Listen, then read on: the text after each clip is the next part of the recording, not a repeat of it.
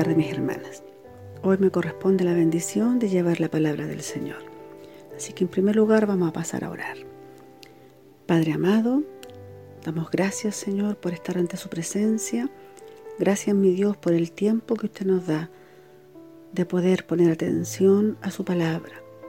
Danos, mi Señor, ese espíritu de discípulo para que estemos con sed en esta tarde y podamos aprender de su palabra. Dame a mí la gracia también, Señor, para entregarla, para que sea usted, oh mi Señor, quien me utilice como instrumento, que sea de bendición para cada una de sus hijas. Se lo ruego todo por Jesús. Amén. Amén. La enseñanza de hoy lleva por título Mi alma tiene sed y está basada en el libro de Salmo en el capítulo 42, en el versículo 1. Dice, como el siervo brama por las corrientes de las aguas, Así clama por ti, oh Dios, el alma mía.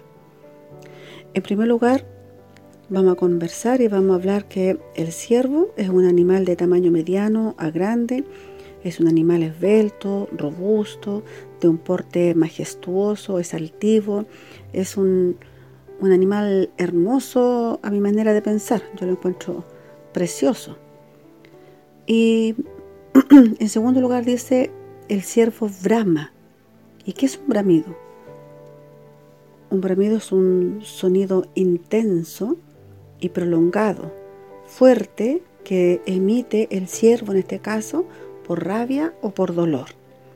Entonces aquí el, el escritor dice como el ciervo brama por las corrientes de las aguas. ¿Por qué razón brama un ciervo? Según lo que yo leí, un ciervo va a las aguas corrientes por dos razones. O sea, al igual que todos los animales, eh, siempre andan buscando el agua porque la necesitan para vivir. Pero además de eso, el, animal herbívoro, cerca del agua, encuentra su, la hierba, hierba fresca para alimentarse. Y el animal carnívoro encuentra también ahí sus presas para también alimentarse. Entonces, em, el ciervo va a las corrientes de las aguas por dos razones principales y las dos tienen igual importancia porque tienen un mismo fin que es la sobrevivencia. Cuando el ciervo está en época de apareamiento, exuda un olor muy fuerte. Dice que hiede. Y eso lo convierte a este animal en un blanco fácil. O sea, además él, busca pareja con ese olor, pero no solamente le, llega su, su, señor ahí para, para procrear, sino que además también lo hace un blanco fácil, para que venga el depredador y, y pierda la vida. Entonces también como un instinto de supervivencia, el, el ciervo va hasta, hasta el agua, al agua corriente, y va para sacarse ese olor, para lavarse, para limpiarse, para ya no ser ese blanco fácil, porque al, exudar ese olor es como una invitación para que venga ahí el, el depredador y se lo coma. Y la otra razón es para beber, para calmar la sed. Como le digo, igual de importante. Las dos son para vivir. los animales, como usted sabrá, sabemos, ¿cierto? nosotros también, las personas, los seres humanos, podemos soportar mucho más la falta de alimento. Podemos estar mucho tiempo sin, sin alimentarnos, sin comer comida, digamos. Pero el agua es fundamental, es importantísimo para todo nuestro sistema funcione bien, que tengamos agua así también para los animales. Por eso entonces también es que Él va en busca de esta agua, que la necesita para vivir. así como, como Jesús utilizó parábolas para enseñarnos a nosotros, para entregarnos una verdad divina, utilizó cosas del diario vivir, cosas cotidianas, para que nosotros podamos entender. Así también lo hizo aquí eh, el escritor de este salmo. Utilizó la naturaleza utilizó un animal para manifestar lo que él estaba sintiendo en ese momento, para dejarnos claro también lo que, lo que sucedía con él. yo no sé por qué razón se compara precisamente con este animal, pero yo pienso, a mí se me ocurre nomás, que seguramente él también fue a beber al río. A lo mejor él también fue a quitarse el polvo de, de, una larga caminata o a lo mejor fue a lavar las heridas después de, un largo combate o de una batalla, porque usted sabe que ese es otro tiempo donde la gente vivía y, de la guerra, de la lucha y, y todo era de esa manera. Y entonces a mí se me ocurre que puede ser esa una posibilidad, que él fue hasta el agua también para a lo mejor recuperar fuerzas, para refrescarse y así poder seguir su camino, seguir adelante. Y se encuentra a lo mejor con, con este cuadro.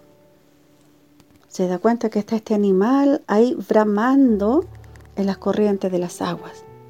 Y yo creo que él pensó y se dio cuenta que él estaba en esa misma situación. Se encuentra con este animal que no pasa desapercibido porque es un animal grande y además de ser un animal grande y hermoso, está gritando, gritando por su vida. Y así también entonces él dice a Dios, en este caso le dice, como el siervo brama por las corrientes de las aguas, así, de esa misma manera, de ese mismo modo, con la misma vehemencia con que este siervo grita, con la misma necesidad que este siervo brama, con la misma urgencia, mi alma clama, mi alma ruega, mi alma suplica por ti, oh Dios. Como todo ser vivo necesita el agua para vivir, yo te necesito a ti. Eso yo creo que es lo que él pensó y, y lo que él dijo al, poner este ejemplo y al hacer esta comparación. Y por si no nos queda claro todavía cómo se sentía este hombre, pasamos al versículo 2 donde dice, mi alma tiene sed de Dios, del Dios vivo. Mi alma tiene sed de Dios. Con esta declaración ya queda totalmente desnudo. Muestra una necesidad tan grande que hasta podemos sentir el dolor que Él está experimentando. ¿Cuántas veces también nosotros nos hemos sentido en esta misma posición? Con nuestra alma cansada, con nuestra alma seca, con nuestra alma agrietada a lo mejor. En esa situación se encontraba este hombre, desolado, triste, necesitado, falto. Mi alma tiene sed. No es una sed física, no es una sed que la pueda calmar con un sorbo de agua, con un vaso de agua, con un litro de agua. No se puede calmar la sed del alma. Es una necesidad del interior, es una necesidad de las entrañas. Cuando dice mi alma tiene sed de Dios, le está diciendo Dios, no puedo más. Dios, ayúdame. Dios, no puedo solo, auxíliame. Ven, levántame porque solo yo no puedo. Está diciendo este hombre ahí, mostrando su total necesidad y dependencia de Dios. Te necesito desesperadamente. Mi hermana, usted y yo a lo mejor hemos vivido también situaciones difíciles, complicadas, y que nos hemos visto en esta misma situación y hemos dicho, mi alma tiene sed. Es tanta la necesidad de mi vida, es tanta la necesidad que experimento, es, tanto lo angustiante a lo mejor que está pasando, que está sufriendo, que está viviendo, que, es, es, un dolor por dentro que no se puede explicar. Quien lo ha experimentado sabe lo que es.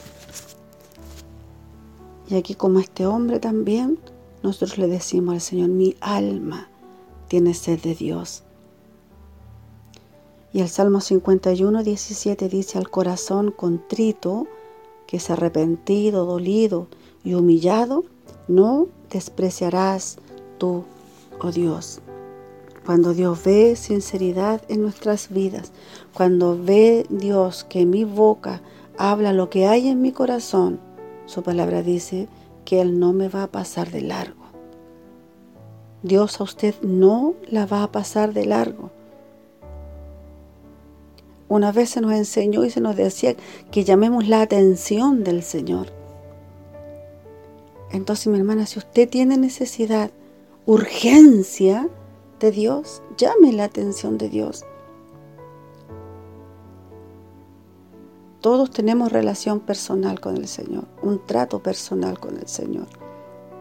Yo no sé cómo usted le habla, cómo usted le dice, cómo usted lo llama, pero es tiempo que cuando hay necesidad nos acerquemos al Señor. La sed del alma no se puede combatir con agua. No es una sed material, no es una sed física. Es una sed que implica nuestro corazón, que implica nuestra vida interior, nuestro espíritu. Y si su alma, como la mía, como la de este hombre, tiene sed, sed de Dios, en San Juan capítulo 7, versículo 37 dice, si alguno tiene sed, venga a mí y beba. La posibilidad está. La invitación está. Si usted tiene sed, venga a mí y beba, le dice el Señor. Nos dice en, San Juan 4:14 que el que bebiere del agua que yo le daré, no tendrá sed jamás porque el agua que yo le voy a dar, dice, ah, será en él una fuente de agua que salte para vida eterna. Si usted y yo vamos a la presencia de Dios a buscar esta agua, esa agua va a ser en nuestro interior fuente inagotable, fuente de agua que salte para vida eterna. Entonces, mi, mi hermana, que el Señor a usted le bendiga, a mí me bendiga el Señor. Si mi alma tiene sed, hoy es tiempo de saciarla. Si su alma tiene sed, hoy es tiempo de saciarla. No espere mañana. Hoy es tiempo de saciarla. Venga a mí y beba, le dice el Señor. No espere más tiempo, no espere a mañana hoy día. Venga a mí y beba. Es la invitación que le hace el Señor. Una invitación cariñosa, una invitación de amor, una invitación que lo que quiere es que usted sacie la necesidad que usted tiene en su alma, necesidad que usted tenga en su vida, necesidad que tenga en el espíritu, Dios la puede saciar. Amén.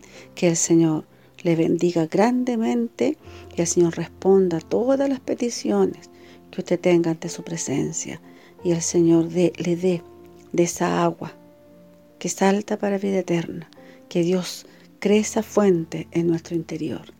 Oramos al Señor. Padre amado, gracias Señor le damos, porque nosotros podemos reconocer, Señor, su amor y su misericordia, porque también reconocemos, Padre, nuestra total dependencia de usted Usted es nuestro amado, usted es nuestro Señor, usted es nuestra guía, Señor, usted es nuestra agua.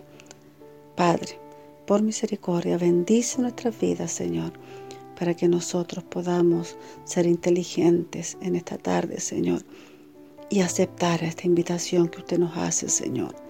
El que tenga sed, venga a mí y beba. Gracias, Señor. Sacia, mi Dios bendito, nuestra sed. Por misericordia, te imploramos, Padre, por amor, por bondad, en nombre de Jesús. Amén. Gracias Señor. Dios le bendiga mi hermana, un abrazo enorme, sea eh, guardada usted, sea protegida, sea librada y sea bendecida. Dios está con nosotros. Dios le bendiga.